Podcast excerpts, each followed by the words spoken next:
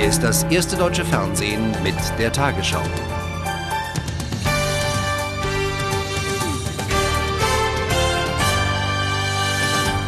Guten Abend, meine Damen und Herren. Nach ihrem militärischen Sieg im Irak setzen die Verbündeten ihre Suche nach den gestürzten Machthabern fort. Dabei ist jetzt der bisherige Finanzminister Assawi gefasst worden. Die irakische Polizei überstellte ihn den amerikanischen Truppen. Die Regierung in Washington hofft, dass Assawi Hinweise über den Verbleib des Vermögens von Saddam Hussein geben kann. Gegen das Establishment des alten Regimes gelangen heute der irakischen Polizei und den amerikanischen Streitkräften ein beachtlicher Erfolg. Die Polizei verhaftete den früheren Finanzminister Ibrahim al-Assawi, einen auf der Liste der 55 am meisten gesuchten Regimemitglieder. Assawi hatte auch den Titel eines stellvertretenden Premierministers und verfügte über wichtige Insiderkenntnisse. Damit sind fünf dieser Liste festgenommen. Unter anderem sitzen Saddams Halbbruder Basan und Watban in Haft. Verhaftet wurde heute auch ein wegen Terrorismus gesuchter Palästinenser. Nach dem Achille Lauro-Attentäter Abu Abbas vermutlich der zweite Spitzenterrorist. Der Irak scheint tatsächlich so etwas wie die Heimat von palästinensischen Terroristen gewesen zu sein. Eine Verbindung zu Al-Qaida ist bislang noch nicht nachgewiesen. Szenen heute vor dem von den amerikanischen Truppen streng bewachten Ölministerium. Ehemalige Angestellte versuchen an ihren Arbeitsplatz zurückzukehren. Immerhin hatten die Amerikaner versprochen, die Ölförderung so schnell wie möglich wieder in Gang zu setzen. Doch davon scheinen sie im Augenblick noch weit entfernt zu sein. Im ganzen Irak begann heute der Aufbruch nach Kerbela. In zwei Tagen beginnt in der für Schiiten heiligen Stadt das Fest zum Ende ihrer Trauerzeit. Schon heute machten sich viele zu Fuß auf den über 100 Kilometer langen Weg.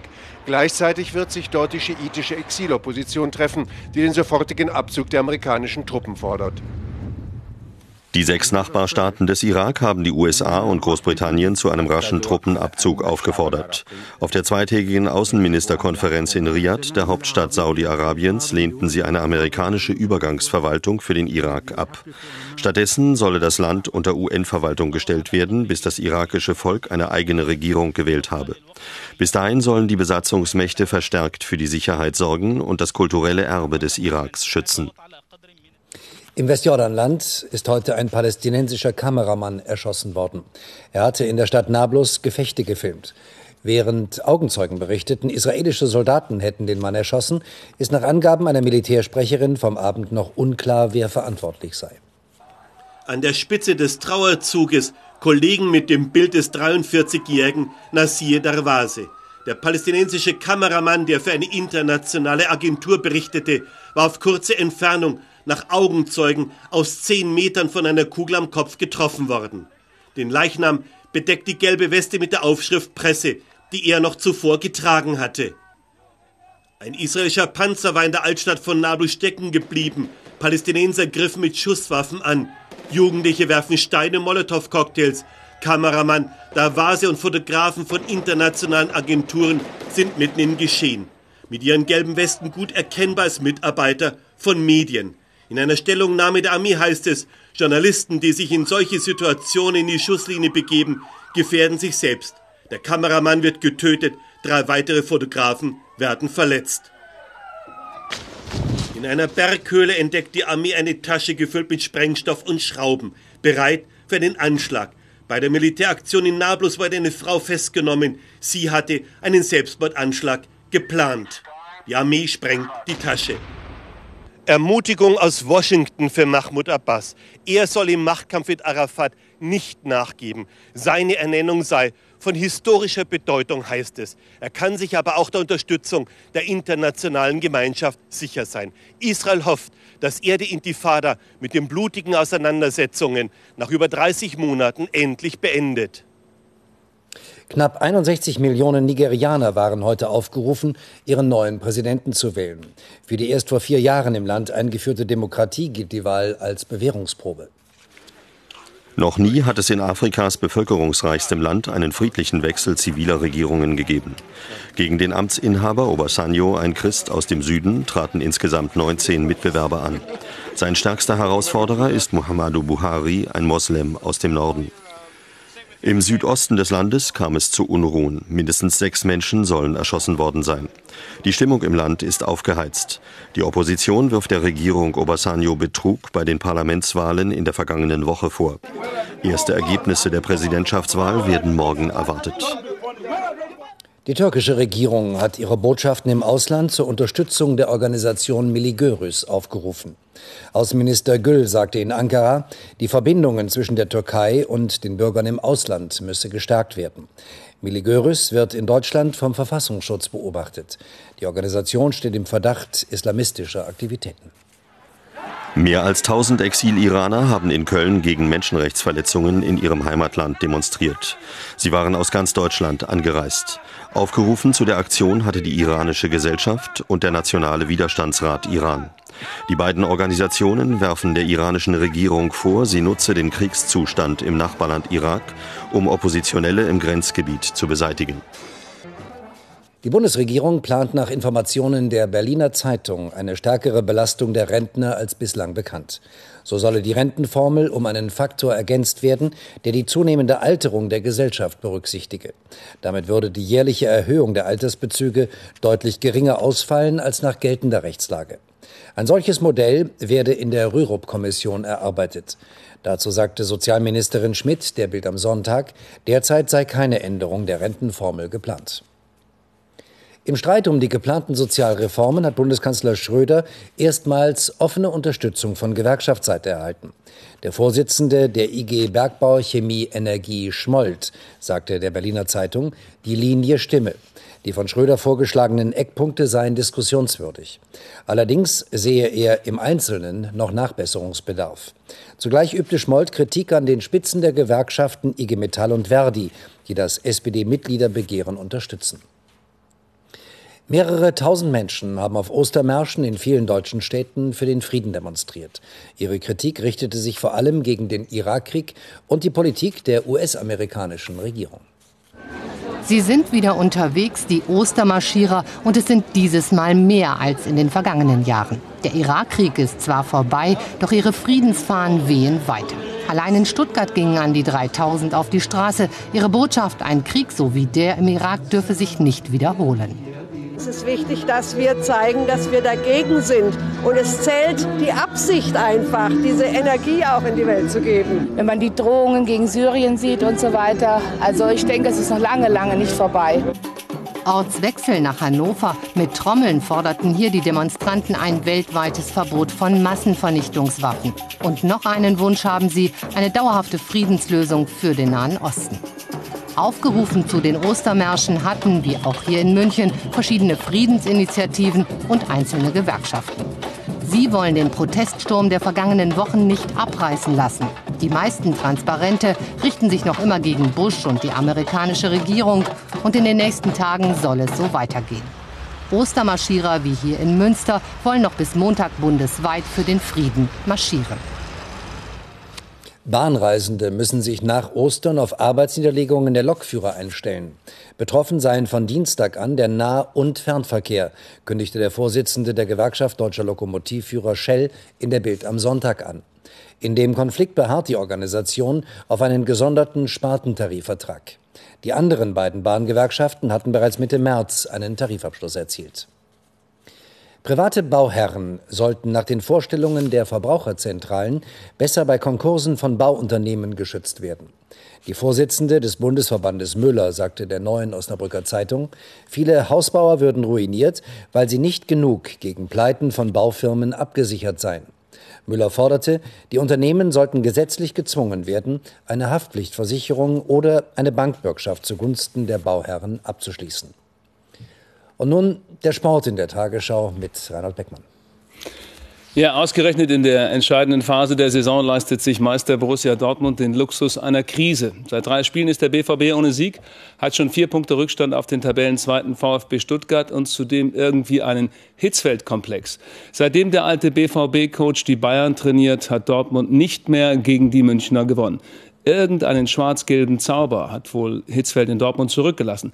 Auch heute war es lange Zeit wie verhext. Und zwar fast genau eine Stunde lang bis zur Einwechslung von Marcio Amoroso. Bis dahin ein müdes 0 zu 0, die Hitzfeld-Serie intakt und das Zuschauervergnügen am Spiel äußerst überschaubar. Zum Vorzeigen bis dahin lediglich dieses Kabinettstückchen von Jan Koller. Aber dann die 60. Minute. Genau hingucken war angesagt, auch bei der Mannschaft vom VfL Bochum, die heute zu Gast war. Nach einer Ecke Zweikampf zwischen Sebastian Kehl und Nico Kovac und der Münchner mit einem Handspiel. Ich bin der Meinung, das habe ich auch dem äh, Dr. Merck gesagt, dass ich äh, von hinten gerempelt werde. Und gut, wenn man von hinten gerempelt wird, dann möchte ich mal jemanden sehen, der, der dort sich äh, ja, einigermaßen unter Kontrolle hat und die Arme dann ganz schnell verstecken kann vom sehr guten Schiedsrichter Dr. Markus Merck nicht als Rempler, aber als absichtliches Handspiel gewertet. Die Folge gelb für Kovac, Strafstoß für Borussia Dortmund.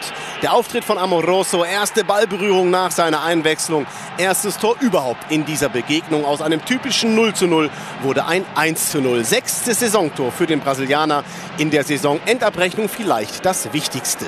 Die Münchner danach weiter, ohne zwingende Möglichkeiten, wenn überhaupt dank Torchancen für den deutschen Meister. Jan Koller mit der besten Möglichkeit. Am Ende blieb es beim 1 0 für Borussia Dortmund. Reichlich Gesprächsstoff also weiterhin beim FC Bayern nach der ersten Bundesliga-Niederlage von Ottmar Hitzfeld gegen seinen ehemaligen Verein. Sieh an, sieh an. Sollte morgen der VfB Stuttgart in Bochum gewinnen, sind es nur noch acht Punkte Vorsprung für den FC Bayern. Lange war es im oberen Tabellendrittel alles andere als spannend. Jetzt aber tut sich was. Auch weil Hertha BSC sich inzwischen stabiler präsentiert als noch in der Hinrunde. Hüb Stevens scheint angekommen zu sein in Berlin. Vier Siege aus den letzten fünf Spielen und heute ein Gegner aus der Abteilung gern gesehen. Hertha BSC gewann acht der letzten neun Spiele gegen Hansa Rostock. Und dann auch noch die anhaltende Sturmschwäche des FC Hansa. Seit 600 Minuten sind die Angreifer von Armin Fee ohne Torerfolg. Der erste Warnschuss allerdings von Hertha BSC. Zweite Minute Latte Andreas Schmidt. Die Rostocker druckvoll, aber mit alten Schwächen. Adu Obe auf Bashiru Salou und das Problem, wenn Stürmer zu viel überlegen. Ein munteres Spielchen in der ersten Halbzeit mit leichten Vorteilen für die Berliner. Bart Gohr prüft Hansa-Torwart Matthias Schober. In der zweiten Halbzeit Hertha immer stärker. Freistoß Marcelinho und die Führung für Berlin nach 50 Minuten. Der Torschütze war allerdings nicht der Brasilianer, sondern Arne Friedrich verlängert per Kopf ins Tor der Hanseaten. In der Schlussphase dann wieder Rostock nah dran am Ausgleich. Aber wieder vergibt der Togolese Bashiru Salou. Das Sturmtief beim FC Hansa hält an und Hertha weiter im Aufwind. Cottbus gegen Gladbach, das klingt nicht nach wirklich gutem Fußball. Die heimschwächste gegen die auswärtsschwächste Mannschaft der Bundesliga. Zehn Heimniederlagen für Cottbus in dieser Saison. Das ist rekordverdächtig. Heute eine der letzten Chancen, dem Publikum etwas Gutes zu bieten und sich selbst einen Gefallen zu tun. Ein Wunder in Cottbus oder doch der erste Auswärtssieg der Gladbacher nach ganz langer Zeit. Das alles ist reine Glaubensfrage. Also in Cottbus glaubten sie noch an ihre Mini-Chance, aber dafür ganz klar ein Sieg Pflicht und Sturm Trumpf. Die Mannschaft von Eduard Geier so offensiv wie noch nie in dieser Saison. Mit Wagner, Juskowiak und Topic gleich drei Stürmer von Beginn an dabei. Fünfte Minute, Energie in Rot und mit einer Ecke. Regekampf, Topic kommt nicht richtig ran. Latunji zum ersten, Latunji zum zweiten. 1 zu 0 für Energie. Und wenn das nichts ist, erstes Bundesligator im 50. Bundesligaspiel für Musa Latunji. Cottbus in der ersten Halbzeit besser, druckvoller und gefährlicher. Flanke, Regekampf, Kopfball da Silva mit Wucht, aber ohne Glück. Jörg Stiel, der Gladbacher Torhüter, allerdings auch sehr, sehr stark. Nach dem Seitenwechsel brachte Ewald Lienen drei neue Stürmer. Seine Mannschaft daraufhin druckvoller und torgefährlicher. Acht Minuten vor dem Ende der verdiente Ausgleich. Marcelo Pletsch konnte köpfen, weil sein Bewacher Topic ihn köpfen ließ. 1 zu 1, dabei blieb es dann auch. Hoffen ja, glauben nein. Energie braucht für den Klassenhalt ganz, ganz viel Schwein. Es fielen heute nur zehn Tore in sieben Spielen. Der Minusrekord dieser Saison von 16 Toren kann morgen unterboten werden. Hier sind erstmal die weiteren Resultate von heute. 100. Bundesligator für Freddy Bobic beim 2 zu 1 von Hannover gegen Kaiserslautern und erste Niederlage der Pfälzer nach zehn ungeschlagenen Spielen. Keine Tore bei Nürnberg gegen Bielefeld. Schwache Partie und zwei gelb-rote Karten für Nürnbergs Jarolim und Bielefelds Lense nach wiederholtem Foulspiel. Der Bundesliga-Abstieg für Augenthalers Club rückt immer näher. Wolfsburg gewinnt nach zehn erfolglosen Versuchen erstmals wieder auswärts durch ein spätes Tor von Marian Baliskov bei Werder Bremen. Und das 1 zu 1 zwischen TSV 1860 München und dem Hamburger SV hilft beiden Teams nur wenig im Kampf um die internationalen Plätze. Der Blick auf die Tabelle fünf Spieltage vor dem Ende. Dortmund einen Punkt hinter Stuttgart. Hertha drei Punkte vor dem HSV. Schalke kann morgen bei einem Sieg in Leverkusen an Hamburg vorbeiziehen. Der TSV 1860 München im Nirgendwo der Tabelle. Die zweite Hälfte der Rangliste. Hannover mit einem Meilenschritt in Richtung Klassenerhalt, das einzige Team der unteren Tabellenhälfte, das heute gewann. Bochum und Leverkusen können eventuell morgen an Gladbach noch vorbeiziehen.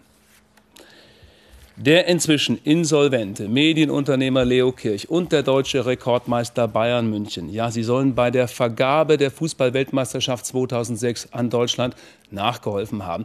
Das jedenfalls berichtet die Süddeutsche Zeitung heute. Demnach soll Kirch mit Lizenzverträgen die Stimmen der Verbände Malta, Tunesien und Thailand geködert haben. Zur Erinnerung, bei der WM-Vergabe durch den Fußballweltverband FIFA am 6. Juli 2000 hatte Deutschland knapp mit 12 zu 11 Stimmen vor Südafrika gewonnen.